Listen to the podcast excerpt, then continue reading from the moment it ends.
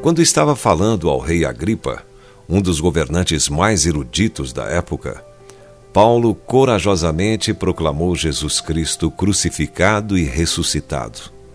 Um fato muito difícil para um rei intelectual como ele aceitar.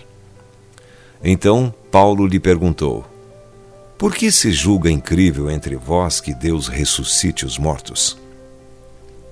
E continuou com seu testemunho, falando de como tinha anteriormente perseguido o próprio povo, a quem ele considerava como renegado e blasfemo, e de como havia sido transformado por um desígnio divino quando viajava a caminho de Damasco. Paulo disse que havia sido enviado para lhes abrires os olhos e os converteres das trevas para a luz e da potestade de Satanás para Deus, a fim de que recebam eles remissão de pecados e herança entre os que são santificados pela fé em mim, Cristo. Livro de Atos, capítulo 26, verso 18.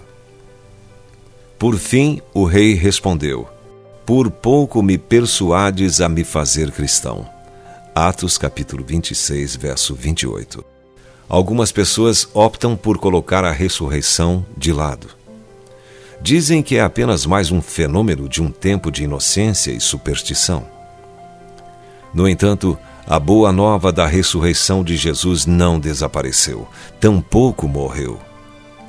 Centenas testemunharam que tinham visto Jesus Cristo vivo. Autoridades ficaram alarmadas.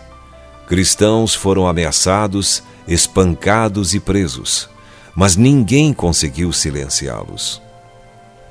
Eles convenceram milhares de pessoas.